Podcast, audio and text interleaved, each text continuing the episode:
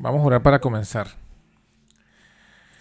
Querido bondadoso Padre que moras en el alto cielo, estamos pues agradecidos en este día de todo lo que nos has permitido hacer y en especial de reunirnos para estudiar juntos este tema, esta palabra.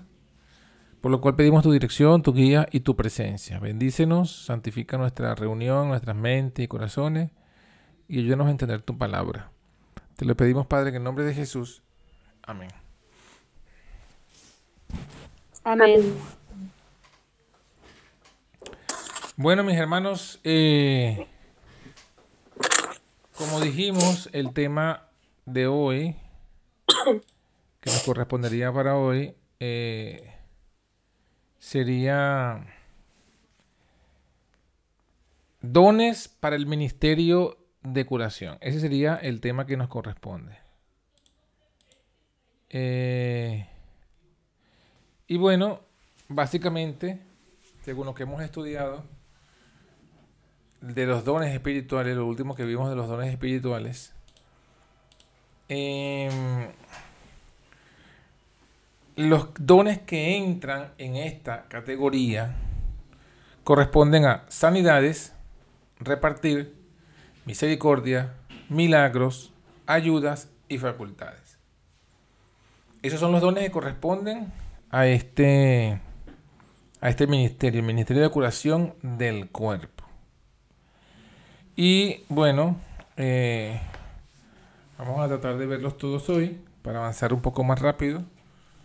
Pero si no nos da tiempo, bueno, como sabemos, continuamos entonces la semana que viene. En cuanto a, a, lo de sanidades, ya lo hemos visto, desde la semana pasada lo vimos en 1 Corintios 12, cuando leímos eh, 12.9 y 12.10, donde se menciona pues allí estos dones.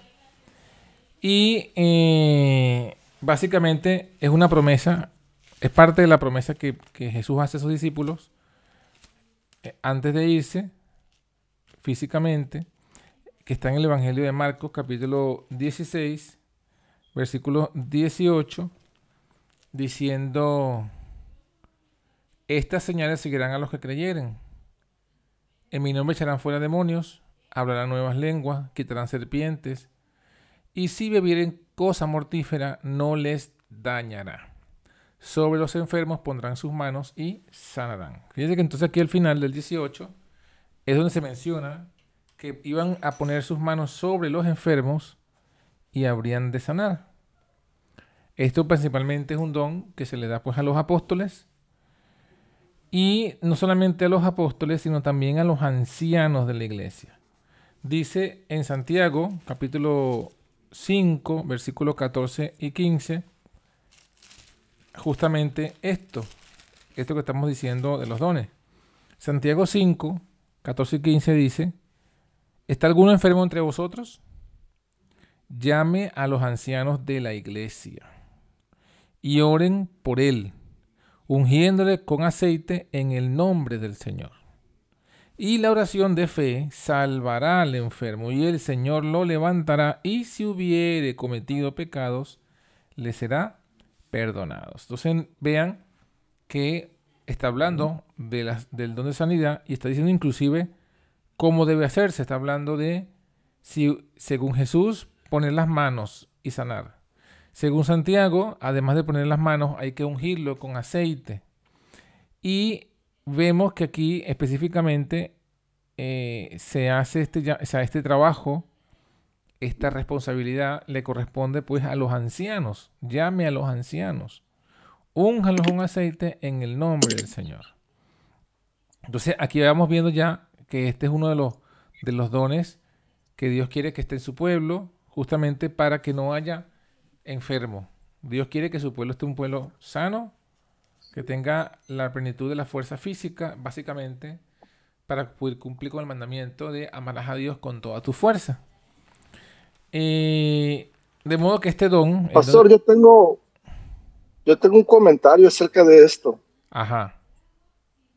Sí, perdón que lo interrumpa. Fíjese que este, a mí ese versículo de Santiago, que es un don de, de sanidad, ¿verdad? Dice, dice, está algún enfermo entre vosotros, llame a los ancianos de la iglesia y oren por él, ungiéndolo con aceite en el nombre del Señor. En Mateo dice de que muchos me dirán, Señor, en tu nombre profetizamos, echamos fuera demonios, y el Señor les dirá, apartaos de mí, nunca os conocí, hacedores de maldad. Pero aquí siento yo que la clave, lo digo porque una vez me vino a visitar un anciano de, la corporación y que él platicaba, ¿no? De que, este, que pues a través de sus oraciones él se ha manifestado que tiene el don de sanidad, pero ellos no creen en el nombre, en ellos no creen en Jesús, ellos creen en un falso Cristo.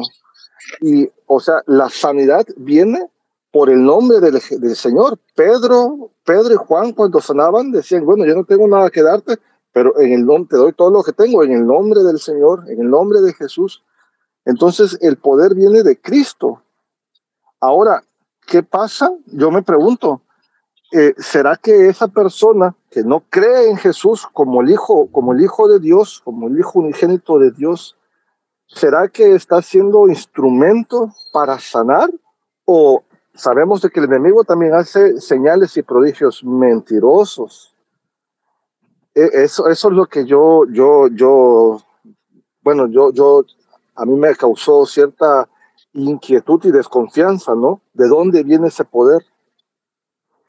Cuando se le predica, si le prediqué acerca de, de pues de, la Trinidad, ¿no? Del Espíritu Santo, que no es una tercera persona, rechaza este mensaje. Entonces, ¿de dónde viene ese, ese don, ese, ese poder?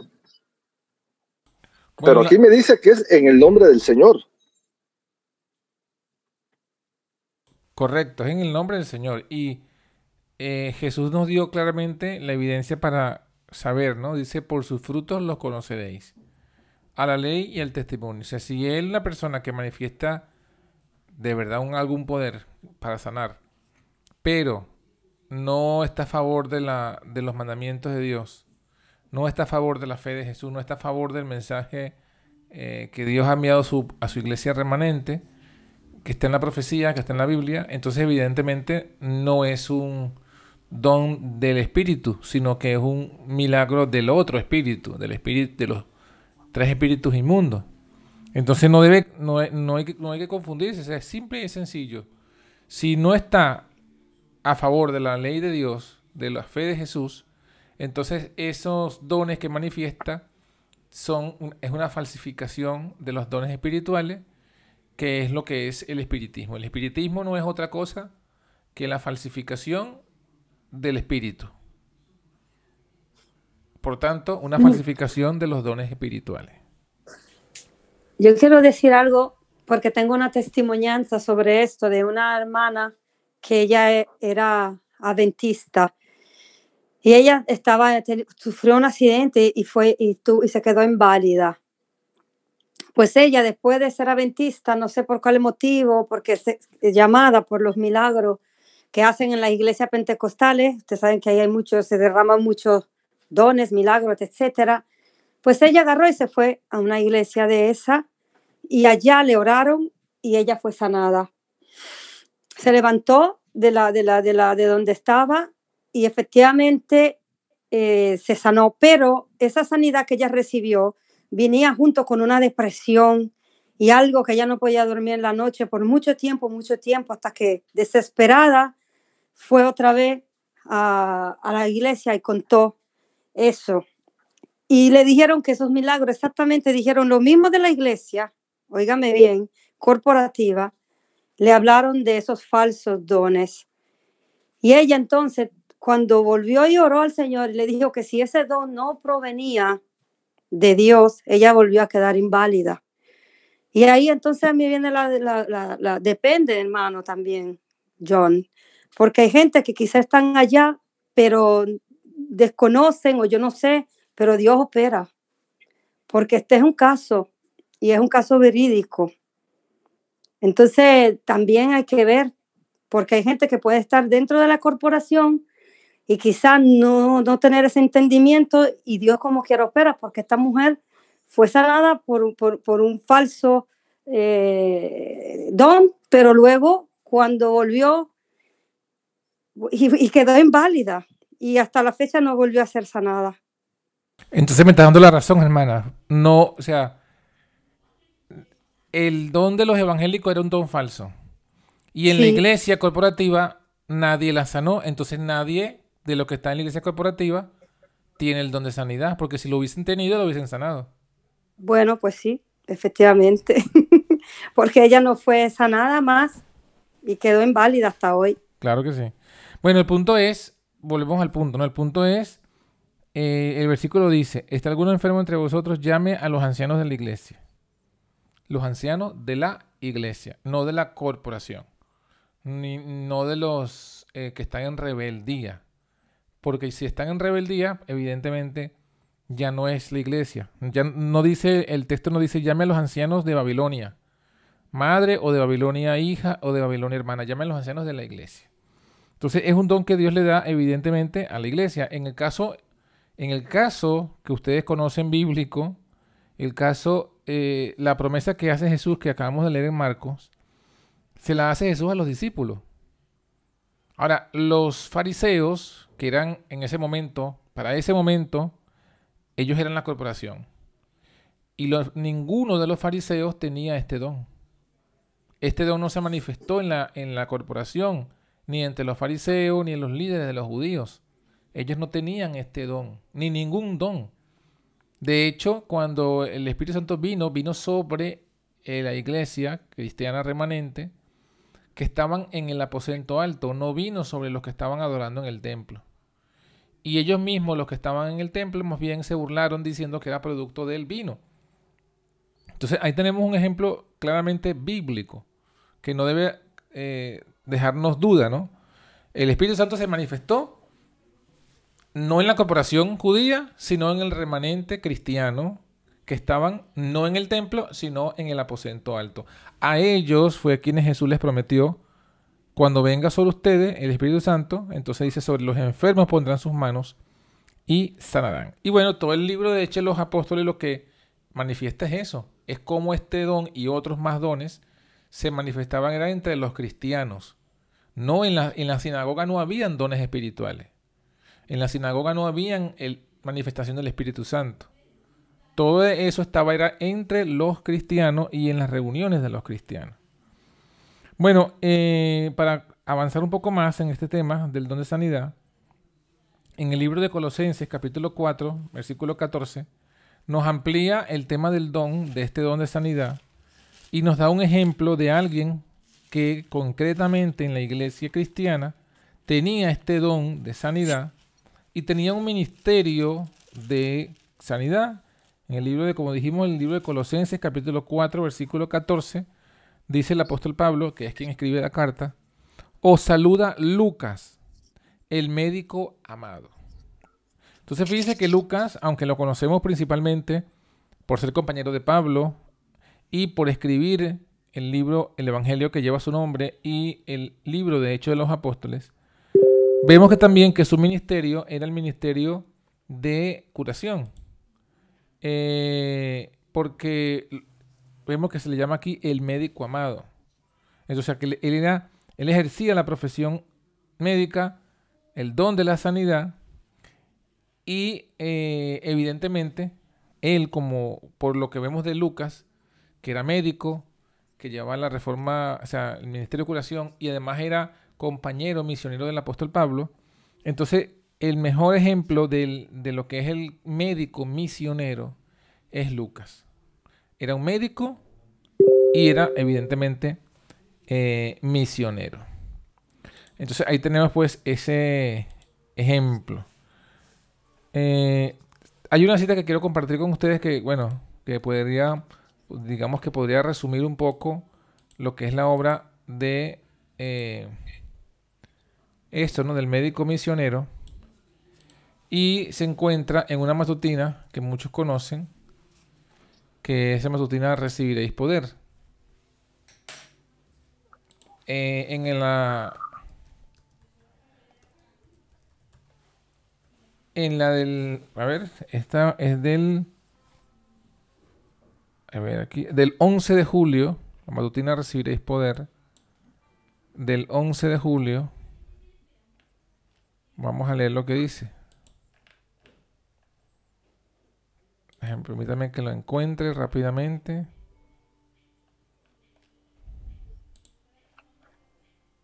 Muy bien. 11 de julio. Julio 11. Eh, dice lo siguiente. A menudo unos u otros preguntan, ¿por qué depender tanto de los sanatorios?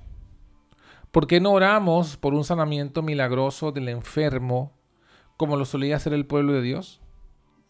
En los comienzos de nuestra obra, muchos fueron sanados por la oración. Y algunos, después de haber sido curados, continuaron con los mismos malos hábitos del apetito que habían seguido anteriormente. No vivieron ni trabajaron para evitar la enfermedad. No mostraron aprecio por la bondad de Dios hacia ellos. Una y otra vez cosecharon el sufrimiento por su propio descuido y negligencia. ¿Cómo puede Dios, que les otorgó el don de la sanidad, ser glorificado así?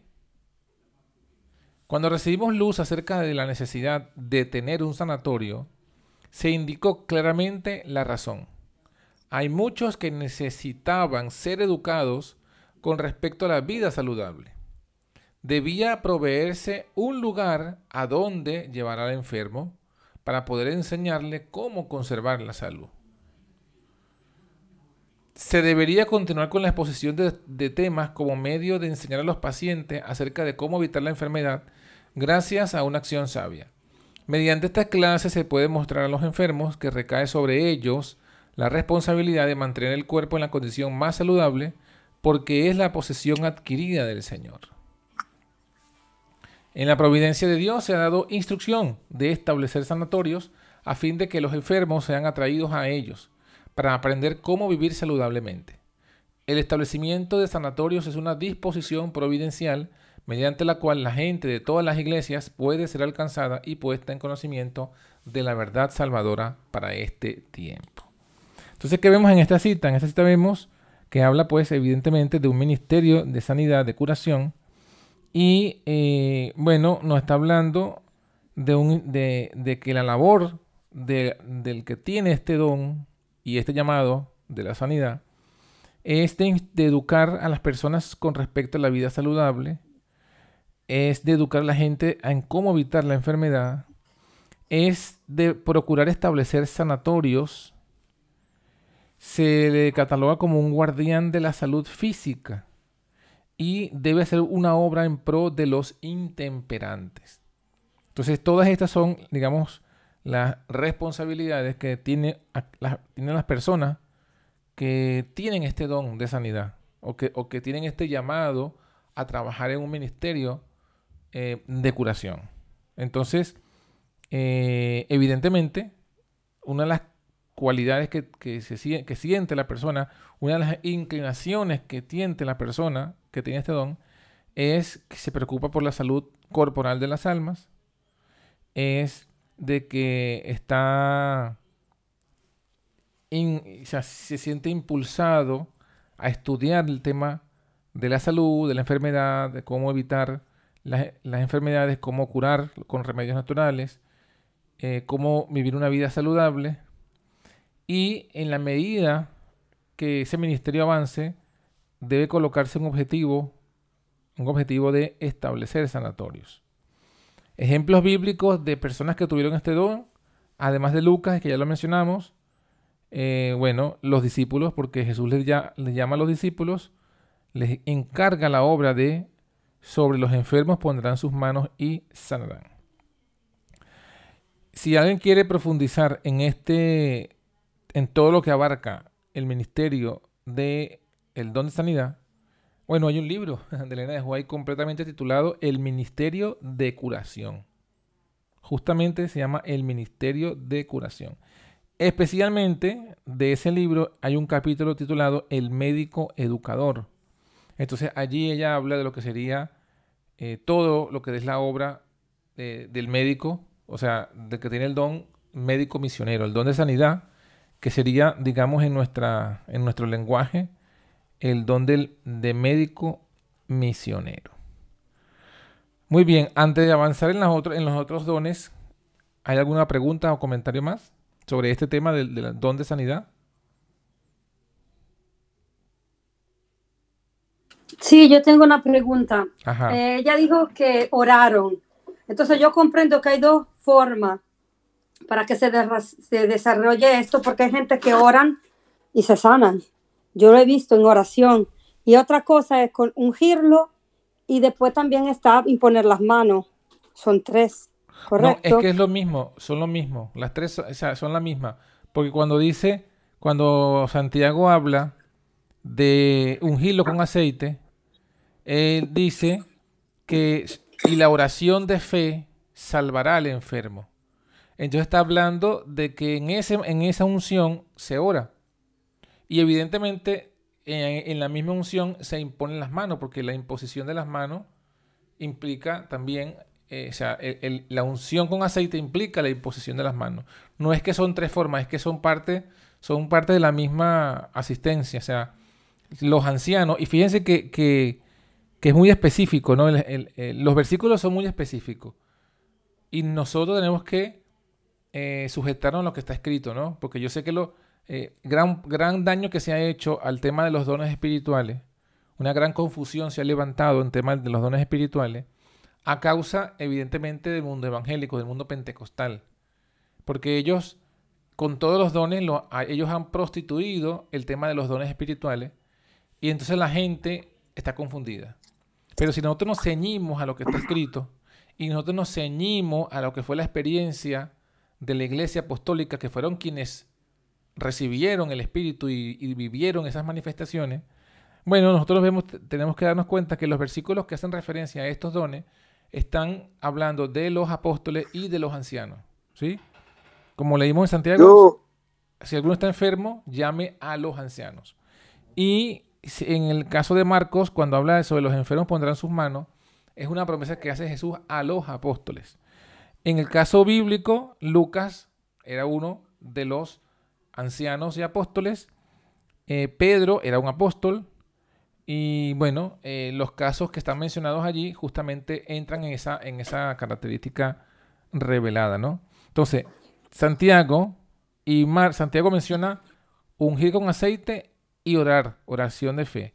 Y Marco habla de imponer las manos, pero cuando nosotros vamos al Antiguo Testamento, el, el, profeta, cuando imponía las manos, derramaba también el aceite, ungía con aceite. Entonces no son cosas separadas, son parte de lo mismo. O sea, toda la ceremonia de, la, de, esta, de esta unción con aceite es unción, imposición de manos y oración de fe.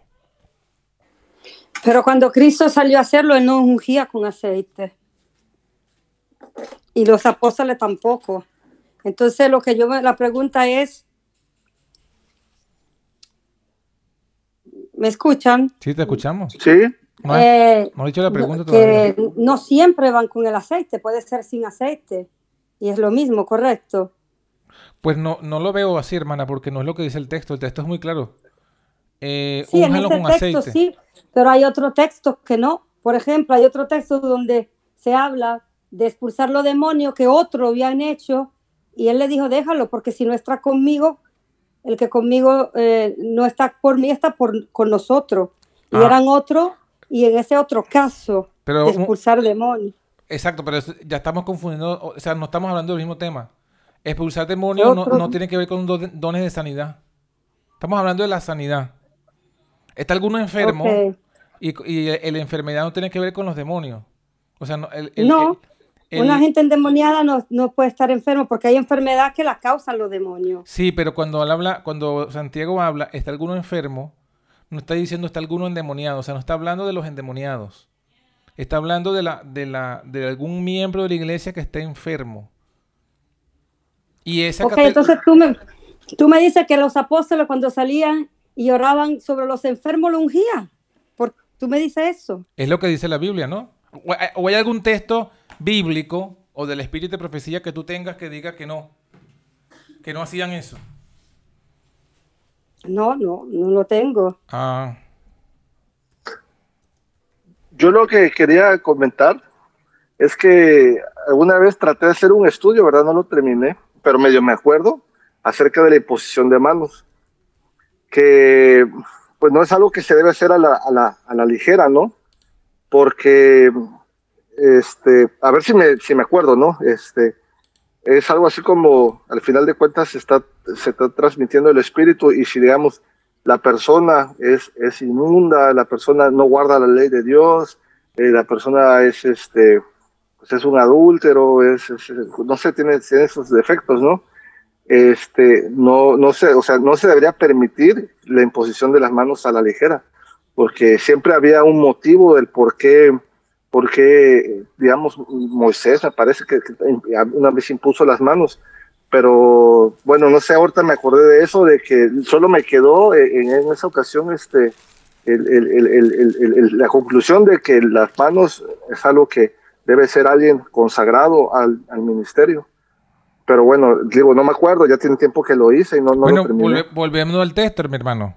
Volviendo al texto, Santiago dice, vamos a leerlo. Santiago dice, Santiago capítulo 5, desde el versículo 14. ¿Está alguno enfermo entre vosotros? Llame a los ancianos de la iglesia y oren por él, ungiéndole con aceite en el nombre del Señor. Y la oración de fe salvará al enfermo, y el Señor lo levantará. Y si estuviere en pecados, le serán perdonados. Entonces, evidentemente, aquí está hablando de una unción e imposición de mano y oración sobre un enfermo que está arrepentido y, con, y que ya no solamente está arrepentido, sino que ha confesado su pecado. Es lo que está diciendo el texto. Evidentemente que si alguien no está en estas condiciones, no debería ungírsele con aceite. Por eso es que la persona, como les dije, hay un capítulo eh, en el Ministerio de Curación que se llama justamente la oración por el enfermo. Y allí el hermano instruye que el que, el que va a hacer este, este servicio o el que va a hacer este ritual o el que va a hacer esta, esta, esta administración, antes de hacerlo debe, eh, o sea, antes de ungirlo y colocar las manos y orar con fe, debe eh, hablar con la persona y traerle a colación de que la enfermedad es causada por el pecado, que tiene que confesar sus pecados, arrepentirse de ellos. Si hay un pecado que deba confesarlo, debe confesarlo. Si es público, una confesión pública. Si es privada, una confesión privada. Debe hasta cierto punto poder restituir en lo que pueda lo que ha dañado. Y luego que eso se haya hecho, entonces sí es cuando se hace eh, la unción con aceite, luego se le coloca las manos y se ora con fe. Y es cuando, entonces, en ese contexto, cuando si se cumplen esas condiciones, es cuando se cumple la promesa, el Señor lo levantará.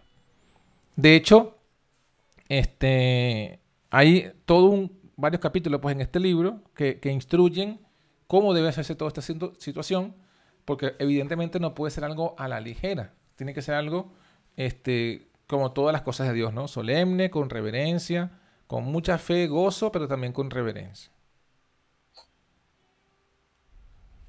Amén. Aquí hay un comentario, ya que, ya que eh, estamos hablando de ello, ¿no? Hay un libro que se llama El Ministerio Médico, que también es de Elena de Huay, y ella explica este texto de Santiago y dice, entiendo, esta es la página 20, el capítulo 1, ¿no? Entonces ella explica, entiendo que el versículo de Santiago debe ponerse en práctica cuando una persona está enferma en su cama. ¿Sí? Repito, entiendo que el versículo de Santiago, dice Elena de Huay, debe ponerse en práctica cuando una persona está enferma en su cama.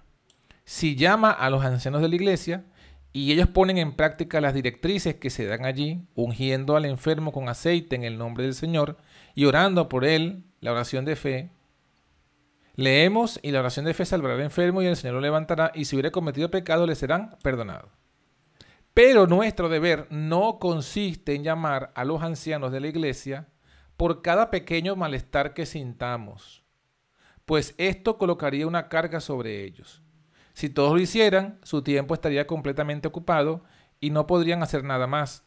Pero el Señor nos da el privilegio de buscarlo en forma individual, en oración ferviente, o de descargar el alma ante Él sin ocultar nada a aquel que nos ha invitado. Venid a mí los que esté trabajado y cargado y yo os haré descansar. Entonces, eh, justamente fíjense que aquí Elena de Hoy aclara un poco más y dice que, esta, que este versículo se, eh, se aplica cuando está un, un, un enfermo de cama. O sea que no, se, que no es, como ya misma lo especifica más adelante, no es por cada pequeño malestar que sintamos, sino cuando está una enfermedad que tiene a la persona postrado en cama.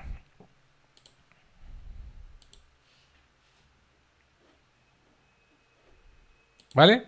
¿Algún otro comentario o pregunta? Mm, hermano John. Sí. Todo bien. Sí, también hay, mm, yo me he encontrado con un caso de que un enfermo que tenía cáncer, que no estaba postrado en cama, y le hicieron esto en la iglesia, le hicieron con los hermanos, le ungieron de aceite, le hicieron la oración, le pusieron las manos, y, y bueno, todo, todo bien.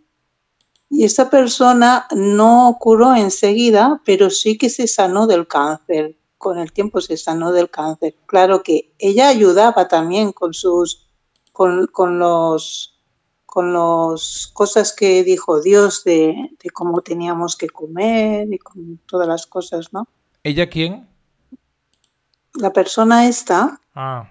que, le, que le hicieron esto, ella hacía todo lo que Dios había dado de, de los de la prosalud, ¿no? Digamos. Sí. De los remedios todos estos. Era muy naturista. Y se sanó, se sanó de tres cánceres que tenía. Y le hicieron esto en la iglesia. Le pusieron las manos, la ungieron con aceite, le hicieron las oraciones. No fue una sanación enseguida, pero sí que con el tiempo se sanó. Vale. Entonces, entonces no estaba postrada en la cama. No, yo no sé ¿eh? si, si tiene algo que ver eso con lo que le hicieron a la iglesia. Bueno, eh, lo que pasa es que yo no, yo no, yo no podría determinar, el, yo no puedo determinar si esa, en ese caso, fue de Dios o fue del diablo, porque yo no conozco, no conozco la, la situación de, de, de, la persona y de los que hicieron esto, ¿no? Lo que sí, lo que sí podría yo decir es que eh, yo creo que estas enfermedades como el cáncer, aunque no esté postrado, sí entran en esta categoría, en esta categoría de, de, de orar, pues, con aceite y, y con imposición de manos. Porque Mm. la característica que, que, que entendemos que darle en la aquí es una enfermedad grave, ¿no? O sea, porque eh, el postra- estar postrado en cama implica una, la gravedad de la enfermedad. Entonces quizás el cáncer no, al, al- a lo menos en sus primeros estadios, no te postra en cama, pero igualmente es una enfermedad grave. Entonces, Sí, sí, sí, yo también lo entiendo así, que aunque no estés postrado, si es una enfermedad de estas que, que son graves, claro. que no es un- una cosita de un malestar, digamos, Mm. pues sí que puede entrar en esto. Y eh, también creo que pues que, la- que el que el que se llamen a los ancianos para que oren y pongan las manos y, y unjan con aceite, no, no está reñido con el hecho de que la persona deba eh, mejorar su, su estilo de vida. De hecho, yo creo que está incluido porque cuando dice, eh, cuando dice que si alguno ha cometido pecado, le serán perdonados, entonces yo entiendo que está diciendo que la persona debe evidentemente confesar su pecado, arrepentirse. Eso implica no solamente el pecado de la ley, moral, sino también es pecado, eh, ¿cómo se dice? Dañar el, el templo de Dios. O sea, vivir Sí, un sí. estilo de vida que dañe tu cuerpo también es un pecado. Entonces, entra en esa categoría. O sea, la persona tiene que dejar de todo estilo de vida que dañe su cuerpo y eh, comenzar pues a- hasta donde sea, le sea posible vivir una vida saludable. Eso Exacto. junto con sí. eh, la oración de fe levantará al enfermo. Pero también es cierto que eso también está eh, de acuerdo a la voluntad de Dios, porque eh, hay algunos casos que el Señor pues quizás no quiera sanar de forma inmediata porque tendrá un plan. Entonces, en ese, en ese contexto, los que están allí presentes, orando, si son siervos de Dios, bueno, recibirán pues de, de parte del Señor la, la respuesta de si es la voluntad de Dios darle sanidad en ese momento o no. aquí la Biblia nos presenta los, los principios generales. Ya cada caso debe verse su contexto, Sí. ¿no? Sí, porque mucha gente a veces también hace todo lo que es de su parte con los remedios naturales y todo eso y a veces no se sana. Y otras veces otra persona lo hará y sí se sanará. Claro, Es por que eso. eso ya depende de Dios. Por eso. Bueno, si no hay ningún otro comentario o pregunta, y lo tenemos claro el tema de las sanidades, de todas maneras, por lo más, repito, les recomiendo que eh, se lean el libro Ministerio de Curación, específicamente el, el capítulo titulado El médico educador, para que comprendan un poco más el tema de lo que sería el don de sanidad dentro de nuestro mensaje, ¿no? Porque, repito, tenemos eh, ejemplos de otras iglesias que han prostituido este tema y han causado confusión. De hecho, por eso, por eso que estas iglesias son llamadas Babilonia, porque confunden. Babilonia es confusión. Entonces, han confundido el tema de los dones, no solamente eh, el don de lenguas, sino también el don de la sanidad. Entonces, mucha gente tiene confusión en cuanto a esto. Y por eso es que nosotros tenemos que buscar lo que está escrito, ceñirnos a lo que está escrito, no ir más allá de lo que está escrito y eh, aprender de lo que está escrito cómo realmente es el don del Señor, no la falsificación de los dones. Entonces, bueno, aprovechemos y entremos al, al otro don que también tiene que ver con el cuerpo, con la, con la curación del cuerpo, que sería eh, el don de los milagros, ¿no? El don de los milagros, que también está en 1 Corintios eh, 12.10, que ya, lo, ya lo, lo estudiamos la semana pasada, y dice el versículo que entre los dones hay uno que se llama operaciones de milagros. ¿Sí? Entonces, ¿cómo podríamos nosotros definir qué es un milagro? Porque a veces es bueno definir las cosas para, para saber de qué estamos hablando. Un milagro lo podríamos definir como un evento sobrenatural. ¿Sí? Mm. Sí, Eso es un milagro. Sí, Así, así sería el- en la definición de milagro. Entonces, en ese contexto, resucitar muertos, eh, ven- resucitar muertos, vencer el, el- el envenenamiento, las serpientes, echar fuera demonios, todos esos entran en la categoría del don de, como dice Pablo, operaciones de milagros. Esto que les he mencionado está entre la promesa que hace Jesús en el, en el Evangelio de Marcos, en el capítulo 16, que ya lo hemos mencionado. Vamos a leerlo de nuevo.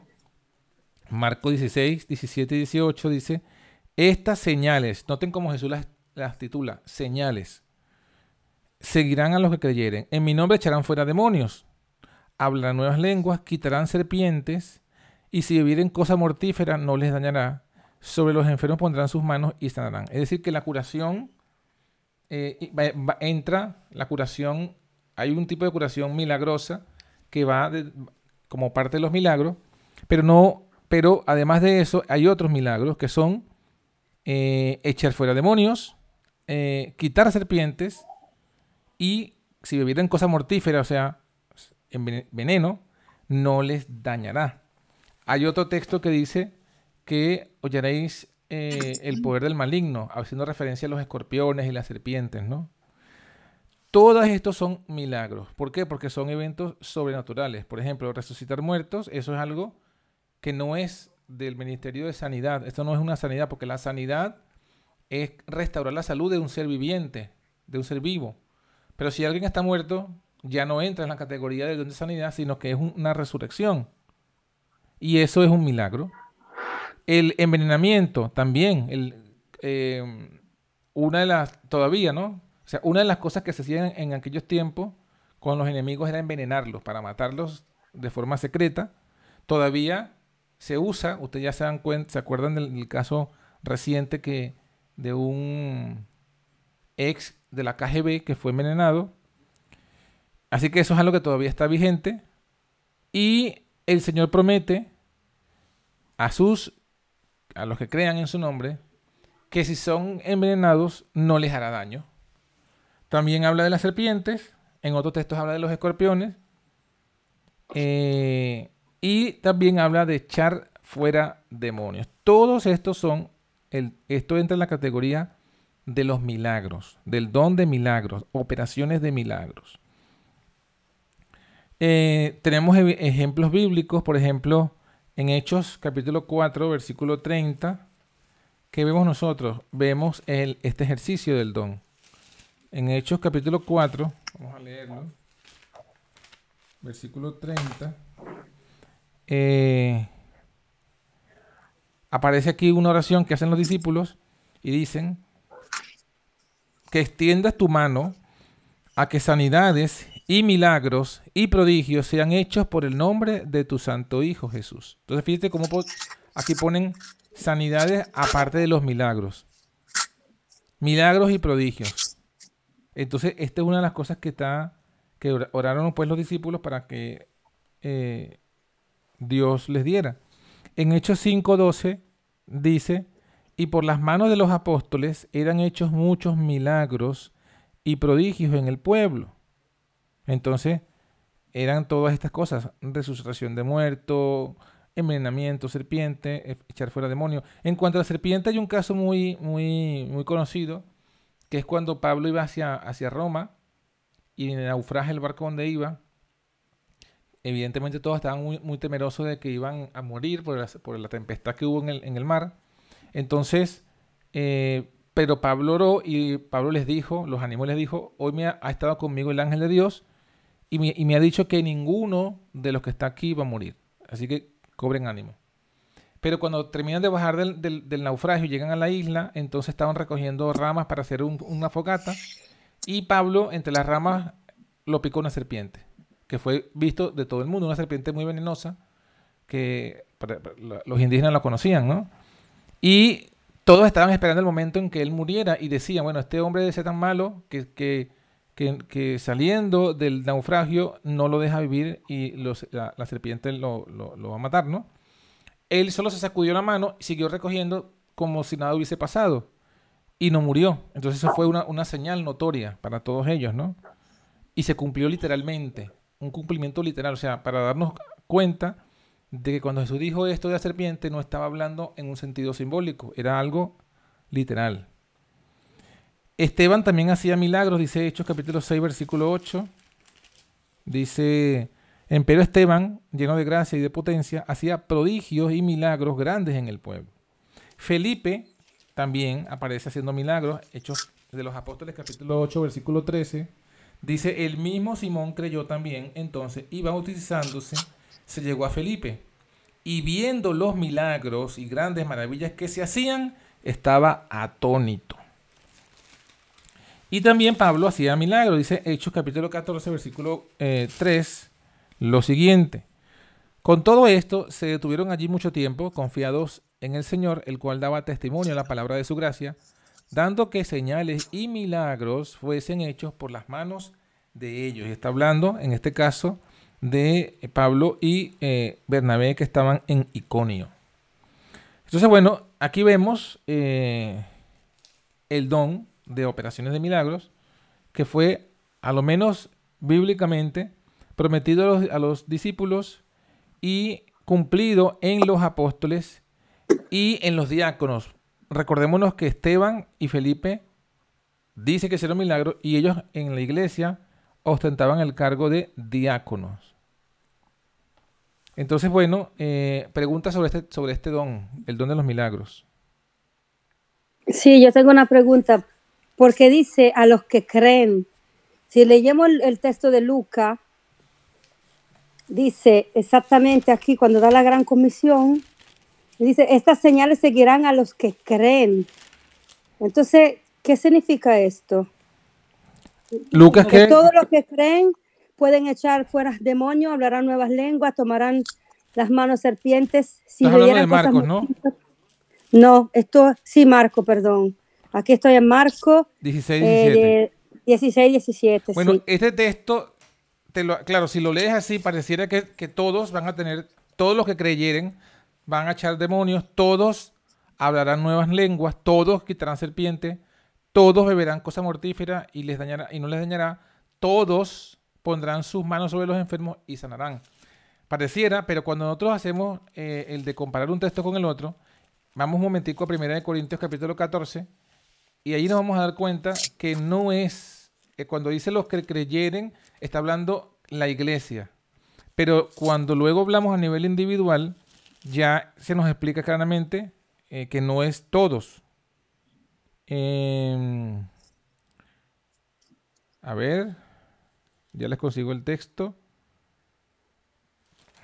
Ajá, 1 Corintios 12, perdón, 1 Corintios 12. Justamente 1 Corintios 12 habla de los dones espirituales. Como ya lo hemos estudiado, ¿verdad? Desde el versículo 1 habla de todos los dones. Justamente en el versículo 10 habla de operaciones de milagros. En el 9 habla de los dones de sanidades. En el 10 al final habla de las lenguas. Eh, así que está hablando de lo, de lo que dice Marcos, ¿no? De lo que Jesús dice en Marcos.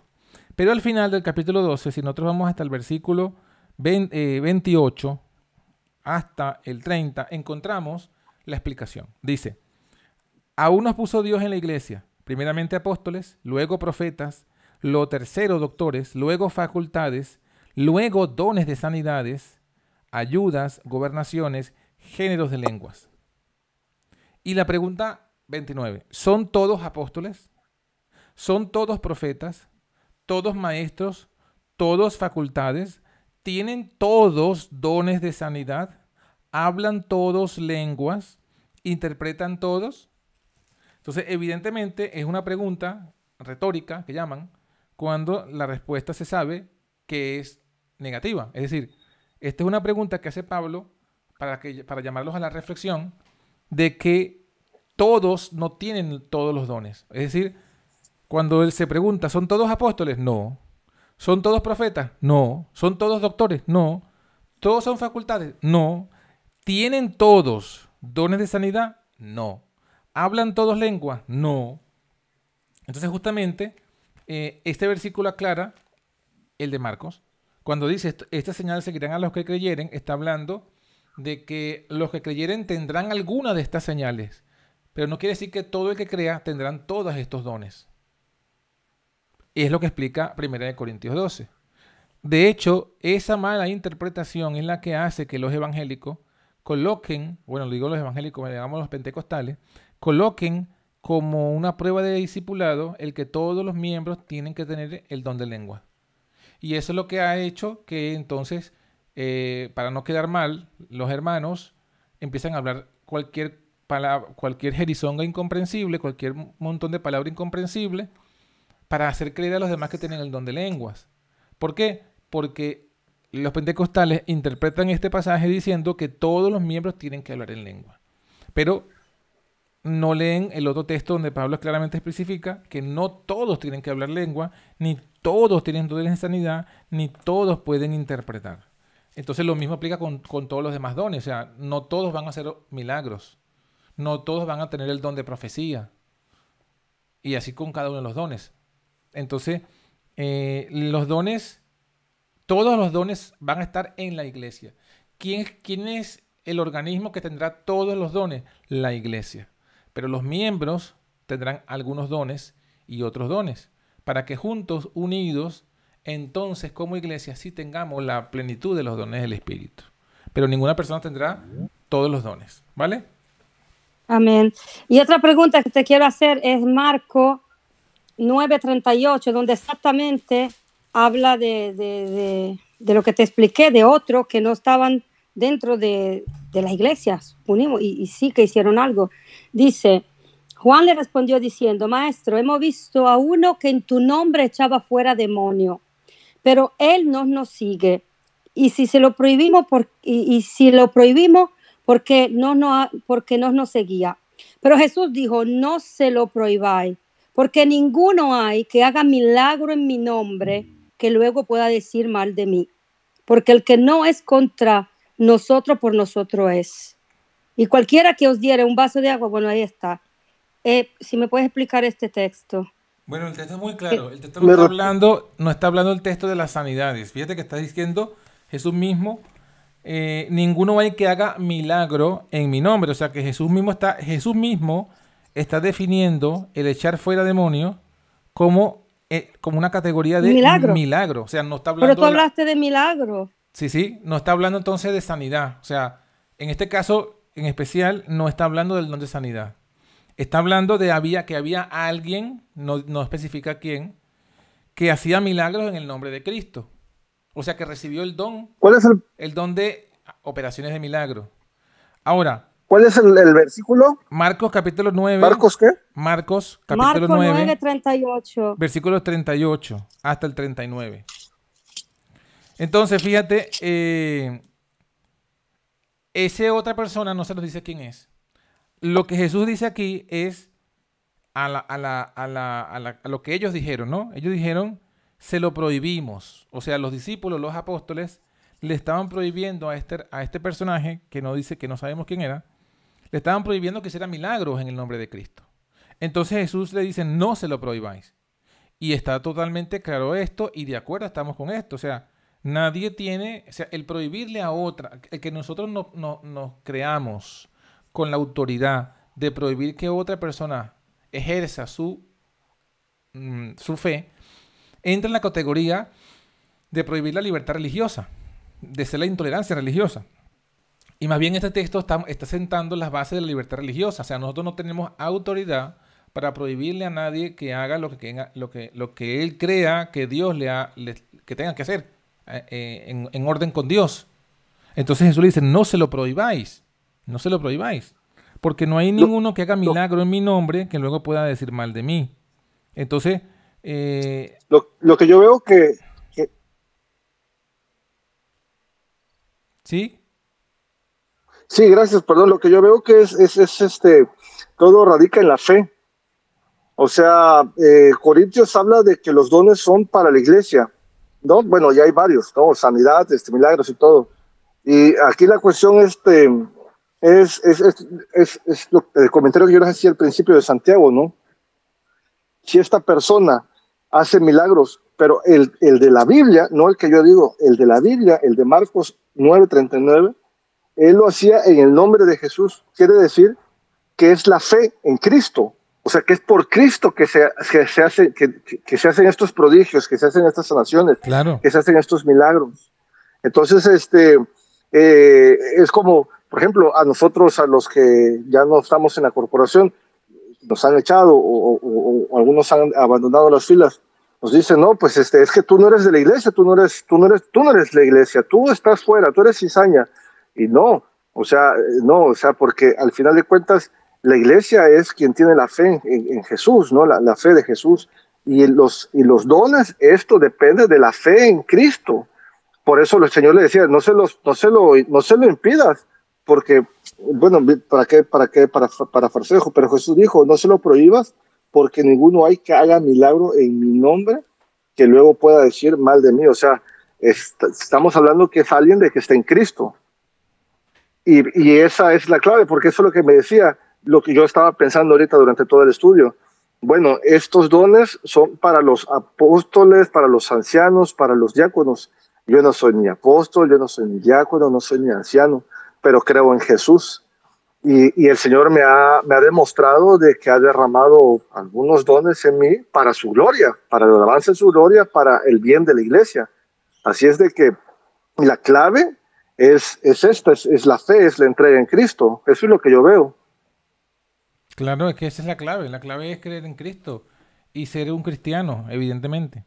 Y, y allí el Señor derramará el don. Ahora, eh, nosotros estamos haciendo el estudio, justamente, hermano Fred, para que tengamos una claridad de lo que dice la Biblia de los dones espirituales y ver cuáles son eh, los dones que Dios me está dando y me quiere dar en su plenitud.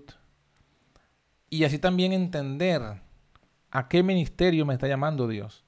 O sea, no, tú dijiste, por ejemplo, bueno, yo no soy diácono, yo no soy apóstol, por tanto no tengo dones no es eso, así estás está, razonando el asunto al contrario. O sea, eh, tú no puedes razonar, yo no, tú no puedes esperar tener un cargo para tener el don. O tener un ministerio para tener el don. Es al contrario. Primero tienes el don. El don como un germen, como una semilla.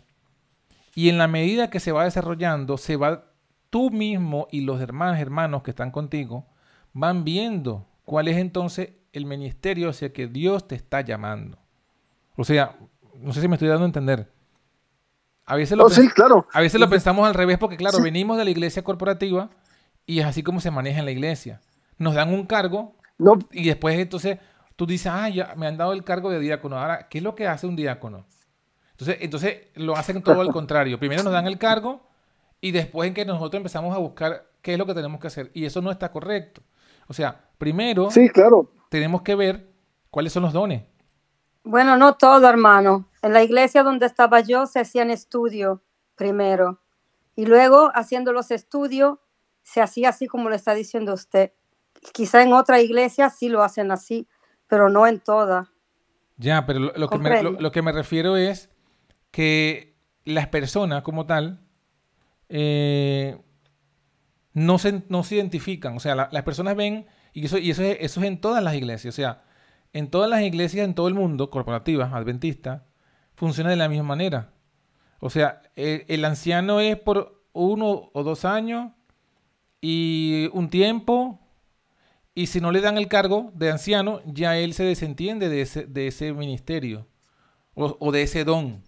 Entonces, el don, si tú estás en la iglesia, si tú estás en Cristo, tú tienes un don, el don no te lo quitas y te lo pones.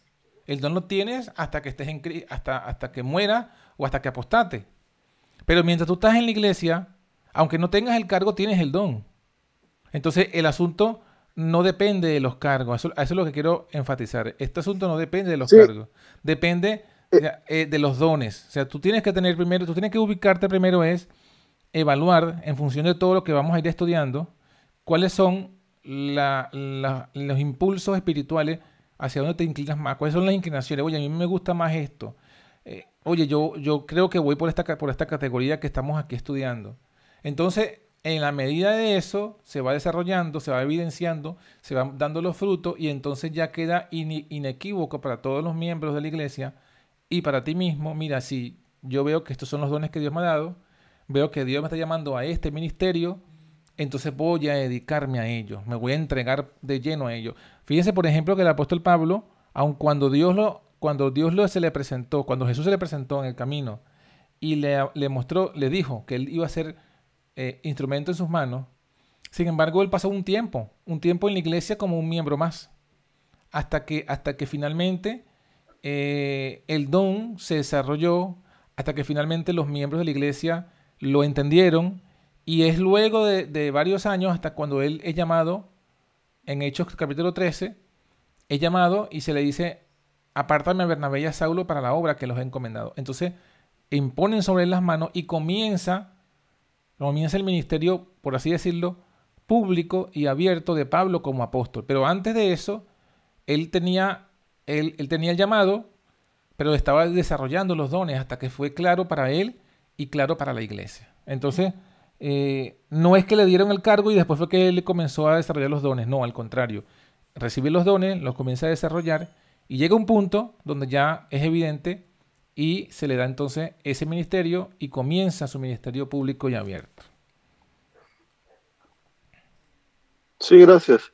Sí, en mi, en mi defensa era eso, que por un momento pensé, bueno, eh, pero yo, yo no tengo esos cargos. Y no, y lo que decía en Marcos es de que no son los cargos, es la fe. Es la fe la que hace que Dios te dé los dones. O sea, no, no es un cargo lo que te hace, lo que te hace cristiano, No, lo que te no. hace. No, es la fe, es la fe y tu entrega y tu conversión, ¿verdad? Porque, Claro. este, pues, pero, claro, o sea, es consecuente de. Pero más que la fe, eh, eh, también es el don que te da Dios, porque es Dios que te da el don. Claro, pero el don viene por la Sí. fe. El don viene por Y la viene fe. por Claro. la fe, claro, porque Eh, también ¿puedo leer un un- don. un, sí. un párrafo Sí, Hola. hermana Roxana. del, del deseado de hoy se me ha ido que encontré ay no puedo bajar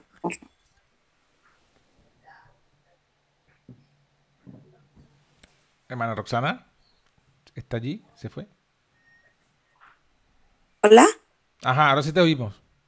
ahora sí vale Eh, decía en el deseado de toda la gente dice mediante el don del Espíritu Santo los discípulos habían de recibir un poder maravilloso su testimonio iba a ser confirmado por señales y prodigios No solo los apóstoles iban a hacer milagros, sino también los que recibiesen su mensaje. Cristo dijo, En mi nombre echarán fuera demonios, hablarán nuevas lenguas, quitarán serpientes, y si bebieren cosas mortíferas no les será, eh, no les dará, no les dañará. Sobre los enfermos pondrán sus manos y sanarán. Lo que habíamos leído el versículo de, Marcos, ¿no? Eh, luego, un poco más abajo dice, eh, los discípulos y discípulos iban a tener el mismo poder que Jesús había tenido para sanar toda enfermedad y toda dolencia en el pueblo.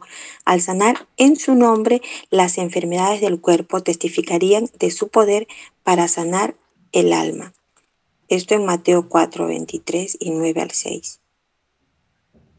Amén. Y se les prometía un nuevo don, dice. Bueno, y bueno, continúa esto con respecto a lo de deseo de todas las gentes. Es el, la página, a ver, esto de, de aquí de internet, 758. Muy bien, muy bien, gracias hermana. Muy bueno. Pero quiere decir que es para, para todos, ¿no? Claro, No, todos los que le reciben en su nombre, o sea, no es solamente para, no era solo para los apóstoles, apóstoles, no era solamente, no es solamente para los que tienen cargo. no, pero es que nunca dijimos que era para los que tienen cargo, ¿eh? Eso, Ah, No, no, no lo es. Eh, No, lo que pasa es que cuando Hermana, dijiste ahí que comparte solo esa los, cita, porfa. perdón, cuando dijiste que solamente los ancianos y los eh, diáconos podían tener don de sanidad, aquí no dice eso. Ah, Aquí ah, dice que todos los que creen. No, no, no. no dijo eso, dijo que era de la iglesia. A ver, a ver, a ver, vamos a, a- iglesia. vamos a volver a clarificar los Sí, puntos. pero apóstol, eh, perdone, me dijo anciano, que podían solo ir y ungir. Y yo pregunté si alguien podía, que no fuera un anciano, que fuera de la iglesia, que creyera y tener el don de sanidad. Y tú me dijiste que no. Ah, del don de, san- del don de sanidad, sí. El don de sanidad, claramente, Pero ahí dice, pondrá las manos sobre los enfermos y, sanidad, y sanarán a claro, los que Santiago creen. dice que son los ancianos, ¿no? Pero Jesús dice los que creen. Pero ya, Y después los que creen dentro de la iglesia. a ver, hermana, te pregunto, ¿todos tienen don de sanidad? ¿Todas las personas de la iglesia tienen don de sanidad? Yo, yo no hablo de todos. Bueno, Te digo que puede ser entonces alguno. Entonces, de esto alguno, tú dices que son solo los ancianos y los diáconos. no, yo no dije los diáconos, porque yo no dije los diáconos. Mire, A ver, a ver, hermana Marta. permíteme responder, hermano Fred, permíteme responder. Ok. Eh, según el texto de Marcos, Marcos dice, estos seguirán a los que creyeren. Y menciona varios dones, Claro. varios dones. Entonces, si nosotros decimos que por ese texto todas las personas, todos tienen que tener el don de sanidad, entonces todos también tienen que tener el don de lengua y todos tienen que tener, echar fuera demonios y todos, etcétera, ¿no? Entonces ya, Claro explica- que no, ya sí, explicamos que que no. 1 Corintios 12 dice que no todos hacen eso, algunos. Ahora, cuando vamos a Santiago, Santiago dice claramente, textualmente, si alguien está enfermo, llame a los ancianos de la iglesia. Eso es lo que dice el texto. Yo, yo no puedo decir otra cosa. Yo no puedo decir otra cosa sino lo que dice el texto bíblico. Y el texto dice eso. Ahora, eh, ¿qué, otra, ¿qué otra cosa podremos ampliar al respecto? Bueno, si nosotros nos vamos al Antiguo Testamento, vemos que también eh, los que hacían curación eh, de esa forma milagrosa eran los profetas. Por ejemplo, aparece Elías, aparece Eliseo. Eso es lo que yo podría decir por la Biblia. Ahora, ya más allá, ya no estaría yo hablando de la Biblia. ¿Sí? O sea, este, es- yo entiendo que cuando, cuando Jesús dijo eso en Marco, estos seguirán a los que creyeren, está hablando de la iglesia como un cuerpo. Está diciendo, "Toda- la iglesia que creyere tendrá entre ellos estos dones. Y evidentemente dice eh, que son, no son todos los dones van a tener cada quien. Ahora, cuando Santiago dice los ancianos, está diciendo eso. Ahora, hoy día, alguien, mm, el, el problema puede surgir porque la gente dice, bueno, pero yo no, yo no soy anciano. Pero es que tenemos que tomar algo en cuenta, hermanos, que no se nos olvide. ¿Sí? Nosotros estamos en un proceso. Nosotros estamos en un proceso de, eh, ¿cómo se diría? De restauración. Nosotros venimos de la iglesia adventista, hemos salido de la iglesia adventista, que estaba organizada y ahora estamos nosotros en ese proceso de organización. Entonces, evidentemente, nosotros no tenemos... A ver, alguien tiene el micrófono abierto. Nosotros no tenemos eh, ancianos, nosotros no tenemos diáconos, nosotros no tenemos toda esa infraestructura, nosotros no tenemos esa organización. De hecho, los mismos apóstoles, cuando recién recibieron el Espíritu Santo, tampoco tenían diáconos. Porque los diáconos aparecieron en Hechos capítulo 6. A medida que se fue creciendo la iglesia, se fue organizando. Entonces, ¿quiere decir eso que no tenían los dones? Los dones sí que estaban. Lo que no estaban eran los cargos. Entonces, por eso es que estaba yo explicándole a la mano Fred que eh, primero tenemos que ver los dones y luego de los dones que vienen el tema de los cargos. Entonces, si según la Biblia, según la Biblia, yo lo que puedo decir es quiénes son los que en la iglesia manifestaron los dones de sanidad.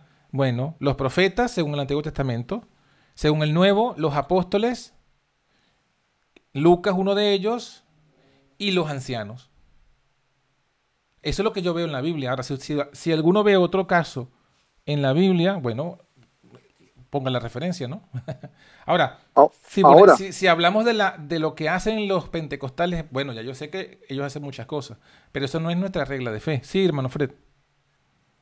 Sí, bueno, ok.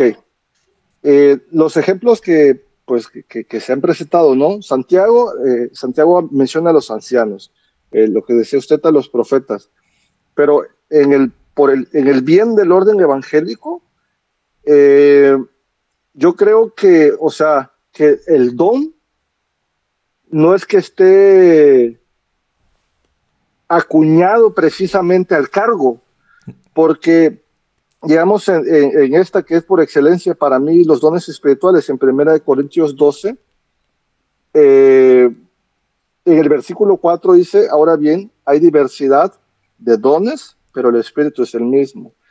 Y hay diversidad de ministerios, pero el Señor es el mismo. Y hay diversidad de operaciones, pero Dios que hace todas las cosas en todos es el mismo. Pero a cada uno le es dado la manifestación del Espíritu para provecho, porque a este es dada por el Espíritu. Y luego dice en el versículo 11, pero todas estas cosas las hace uno y el mismo Espíritu repartiendo a cada uno en particular como Él quiere, o sea, depende del Espíritu Santo, depende de Dios, el, repartición de dones y no es por el cargo. Sigue diciendo, además, el cuerpo no es un solo miembro, sino muchos. Si todo, eh, más ahora Dios ha colocado los miembros, cada uno de ellos, en el cuerpo como Él quiso. O sea, que, eh, eh, o sea, de hecho pido disculpas porque creo que traje confusión con mi comentario acerca de eso pero definitivamente yo veo que no, los dones no dependen del cargo, o sea, de que, ay, es que si yo no soy, no, no, no depende de eso, depende del Espíritu Santo, que es para manifestar, para, para el bien de la iglesia, para el bien de la iglesia, y trayendo nueva cuenta Marcos 9, yo veo que es la fe, la fe del creyente, o sea, porque somos cuerpo de Cristo, ¿no? Y los hay diversidades de dones y no son para todos. Terminaba el capítulo con haciendo las preguntas, ¿no? ¿Son todos apóstoles? ¿Son todos profetas? Pues evidentemente no, porque la diversidad de dones es, es abundante, son varios. Y, y al final es todo como al Espíritu Santo le, aparece. No dice ahí que es en relación al cargo. O sea, eh, eh, ahorita que, que, estamos, que nos estamos organizando, eh, depende del Espíritu Santo cómo nos va a ir, este, cómo nos va a ir ah, ministrando, ¿no? Para el bien, para el provecho de la iglesia, definitivamente, pero el cargo yo creo que sí, no, es, es, es, este, como que te da una confusión de decir, ok, es solamente este, puede hacer tal, tal este, manifestación de, de provecho del Espíritu Santo, no creo que así sea. Yo quiero hacer una pregunta. Sí. Sí, a ver, tú, mm, todos los que somos de Cristo tenemos que tener, aunque sea algún mm, don, ¿no? Sí, todos tienen que tener al menos, todos tienen que tener al menos un aunque, don. Vale, aunque no los tengamos todos, al menos uno lo tenemos que tener. Correcto, sí, señor. Vale, pero eh, si una persona no tiene ninguno, ¿qué quiere decir? Que no tiene fe. Porque como tiene que venir por la fe, Correcto. para tener un don. Es que no es que no tenga ninguno, es que no tiene fe. Y como no tiene fe, cree que no tiene don. Pero realmente, en el momento que somos nacidos de nuevo, se nos da el Espíritu Santo. Y si, si nos da el Espíritu Santo, se nos da un don. Solo que... Lo, ¿Y cómo sabes qué don tienes? Claro, porque a veces no... no bueno, por eso, estamos, por, eso, por eso estamos haciendo estos estudios, explicando cada uno de los dones, para que nosotros, los que estamos oyendo, veamos cuáles de estos creemos que tenemos. Eh, y luego veamos a, y la inclinación espiritual que, que, tenemos, o sea, hacia dónde nos gustaría, dónde nos sentimos más a gusto trabajando, en la parte de sanidad, en la parte de, de curación, en la parte de, de predicación, y luego, eh, en ese sentido, hacia donde tenemos la inclinación, comenzar a trabajar, no esperando un cargo, sino trabajando en esa área. Bueno, si, yo me siento que, que, inclinado hacia el área de la, de la, de la curación, comienzo a, a, a, leerme el, el, Ministerio de Curación, comienzo a ver cómo puedo hacer la, la ayuda para, para, la gente que está enferma, y en ese, en ese ejercicio se va a ir manifestando los frutos, que lo vas a ver tú y lo va a ver la iglesia. Entonces luego llegar a un punto en que, en que por la inclinación tuya, la convicción tuya, los frutos de tu trabajo y la oración de la iglesia, se evidenciará, mira, esta persona tiene este don o estos dones y tiene este ministerio y tiene este llamado. Entonces es hora de que se dedique a esto. Es un, es un proceso, pero más o menos eso es el camino. Pues si queda tan poco tiempo, pues vamos muy atrasados para aún todavía desarrollar todo esto.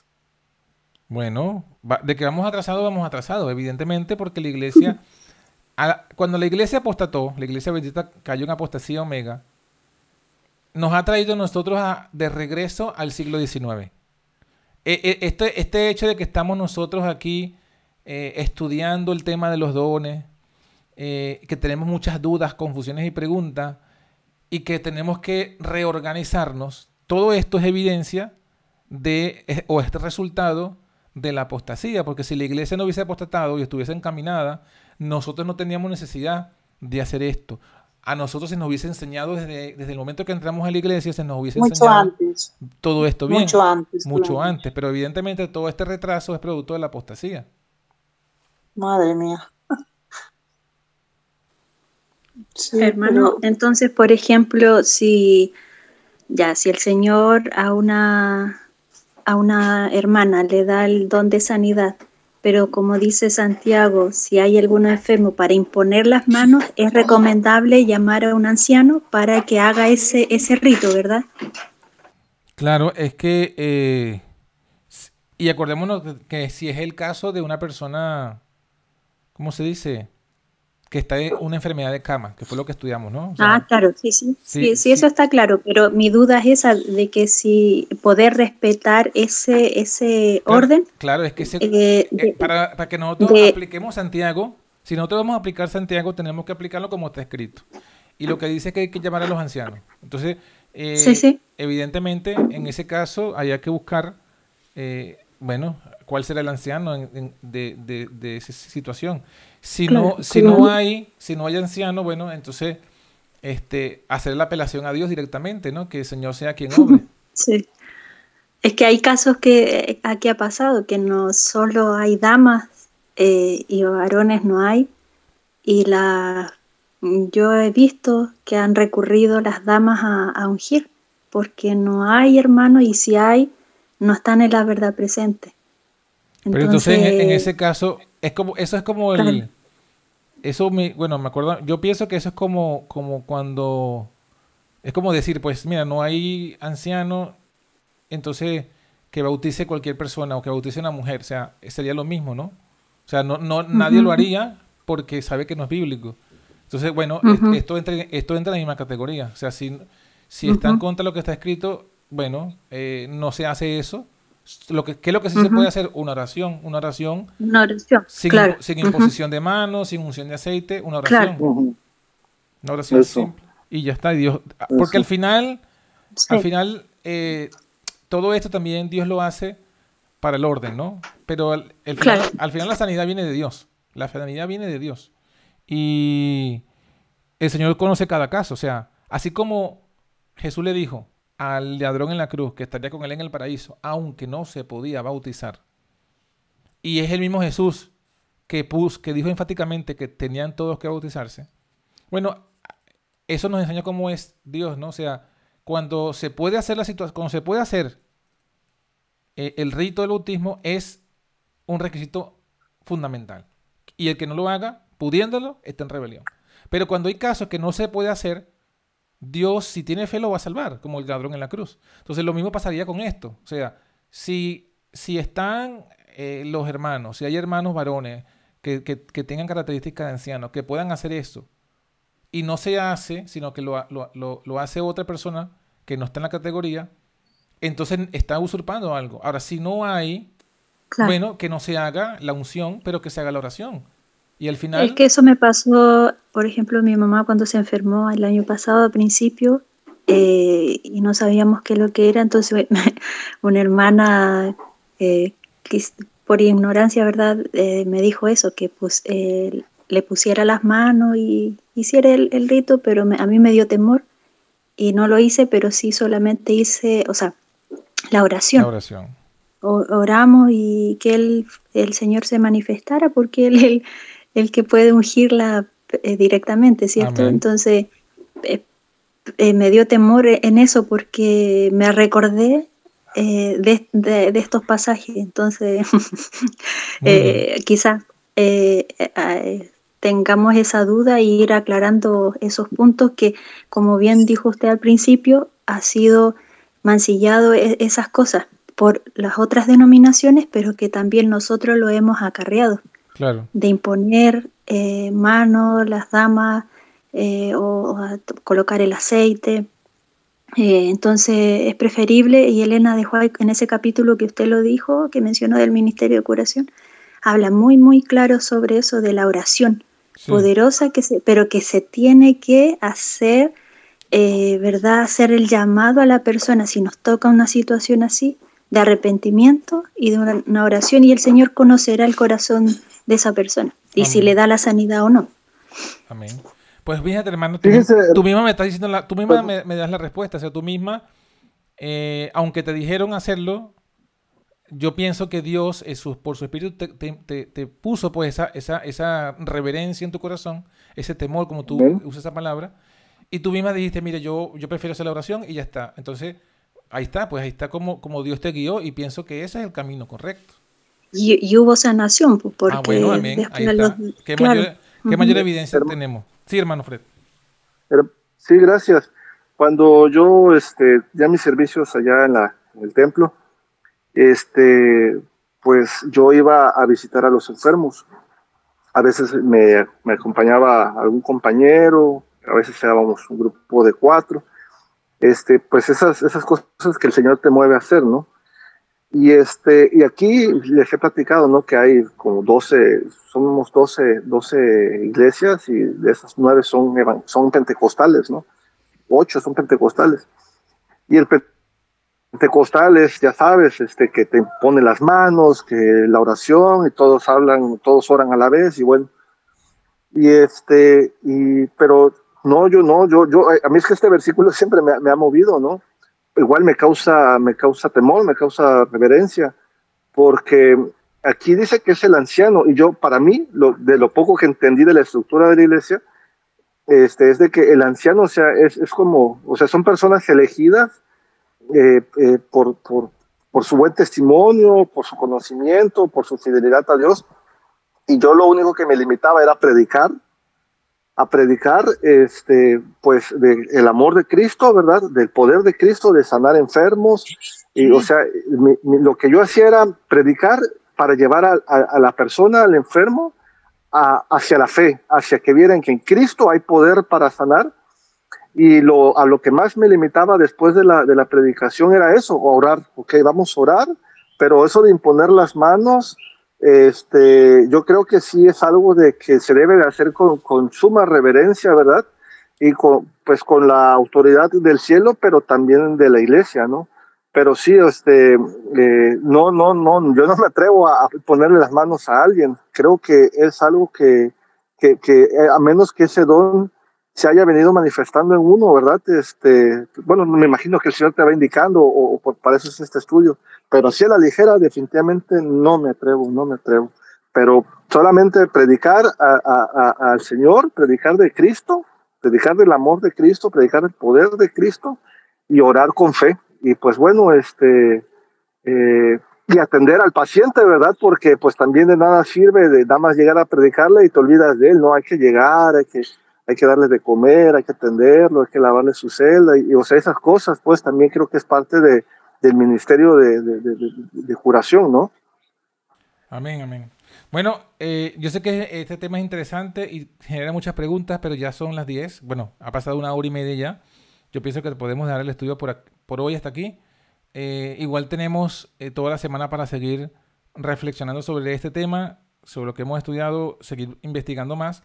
Y el próximo jueves continuamos con, con los que nos faltó, eh, los milagros de misericordia, ayuda y repartir.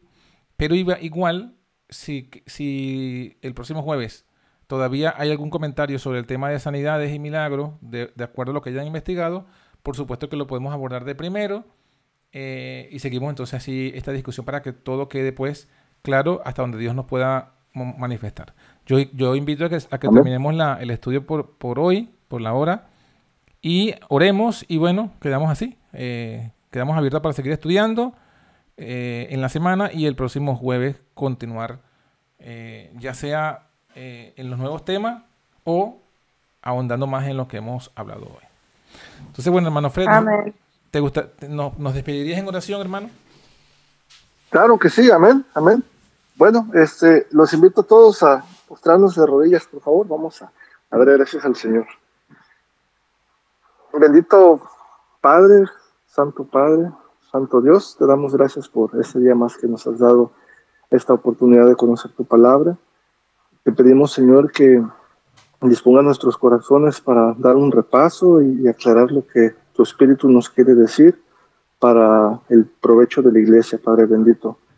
Eh, te pedimos, Señor, que las dudas que hayan quedado, tú las disipes, con temor, con reverencia, escudriñemos nuevamente lo que esta tarde se ha dicho, lo que en esta reunión, para que nuestros espíritus quedan completamente convencidos de la verdad, de lo que tú quieres para nosotros en estos tiempos finales. Te pedimos, Señor, que bendigas a, a todos los que participaron, a todos a los que puedan escuchar la grabación para después que sea siempre, Señor, para nuestra edificación, que sea siempre para que estemos convencidos de pecado y veamos la necesidad que tenemos que cumplir con la misión que el, nuestro Señor Cristo Jesús nos, ha dejado para, para que pronto todo eso termine, Señor.